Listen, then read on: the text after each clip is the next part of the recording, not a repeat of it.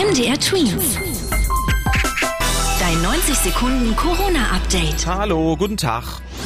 Immer mehr Menschen stecken sich gerade mit Corona an. Das zeigt die Inzidenz. Das ist der Wert, der angibt, wie viele Leute sich pro 100.000 Einwohner neu mit dem Virus innerhalb von einer Woche angesteckt haben. Darum nennt man die Zahl auch die 7-Tage-Inzidenz. Die liegt heute in Deutschland bei 201,1 und ist damit so hoch wie nie zuvor. Allerdings muss man auch dazu sagen, dass viel mehr Menschen in Deutschland mittlerweile eine Impfung gegen Corona bekommen haben und somit besser vor Corona geschützt sein sollen.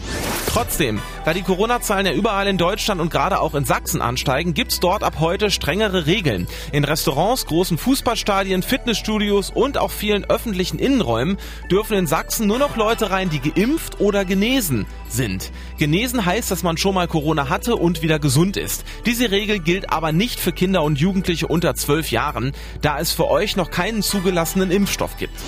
In Deutschland soll es ganz schnell wieder kostenlose Corona-Tests für alle Menschen geben. Das fordert unter anderem die Partei FDP.